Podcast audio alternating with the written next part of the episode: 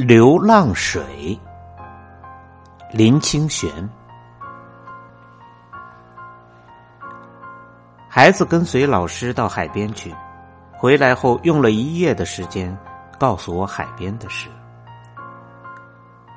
他们到海边后去看海，吃鱼丸，坐渡轮。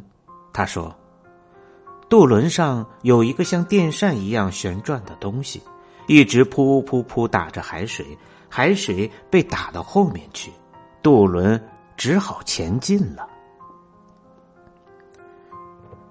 他说：“老师叫我们蹲着，伸手去摸海水，海水好冰哦。”比我们家水龙头里的水还冰。他说：“海好大好大，有好多鱼、虾、螃蟹都可以在里面生活，但是他们可能没有办法游遍整个海，因为太大了嘛，对不对？”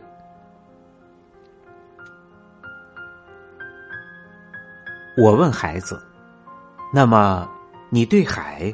觉得最好玩的是什么呢？他说：“是流浪水。”流浪水，是呀，流浪水就是一下子打到海边上又退回去，隔一下子又打到海边上的那种水。许多鱼呀、虾呀都跟着流浪水流上来呀，又流下去。它们一生下来就在流浪水里。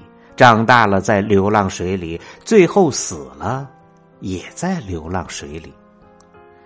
老师说，有很多鱼虾长在海底，那里的水不是流来流去，很可能他们从来不知道自己生在流浪水里。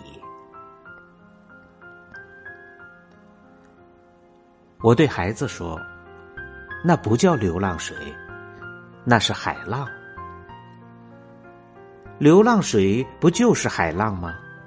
孩子用天真的眼睛看着我。对，流浪水就是海浪。我说，孩子才安心的去睡觉了。深夜里，我思考着孩子的话：所有的海中动物是生长在流浪水里，它们一生都在海里流浪着。当然，从来没有一只海中的动物可以游遍整个海。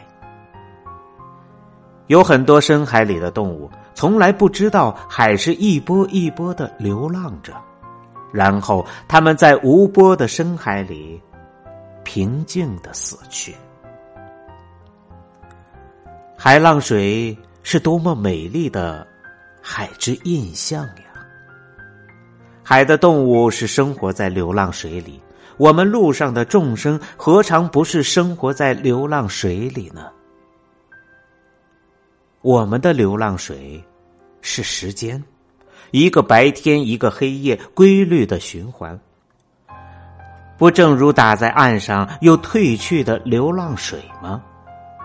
从小的角度看，当然每个白天和黑夜都不同。可是从大的观点看，白天黑夜不正是我们看海浪一样，没有什么差别吗？可叹的是，很少有人警觉到时间的流浪水，他们就会在没有观象的景况下度过一生。警觉到时间的流浪水仍然不够。其实，每一个人有了醒觉之后，心性就会像大海一样，看着潮涨潮落，知悉星海的浪循环之周期。这些海浪再汹涌，在海底最深的地方，是宁静而安适的。因为深刻的关照了流浪，便不会被流浪水所转。不会在拍岸时欢喜，也不会在退落时悲哀，胸怀广大，涵容了整个大海。自信心水的流露，正像这样。因此，在生命中觉悟而进入深海里的人，从与从来不知道流浪水的人是不一样的。前者无惧于生死的流浪，后者则对生死流浪因无知而恐惧，或者因愚昧而纵情欢乐。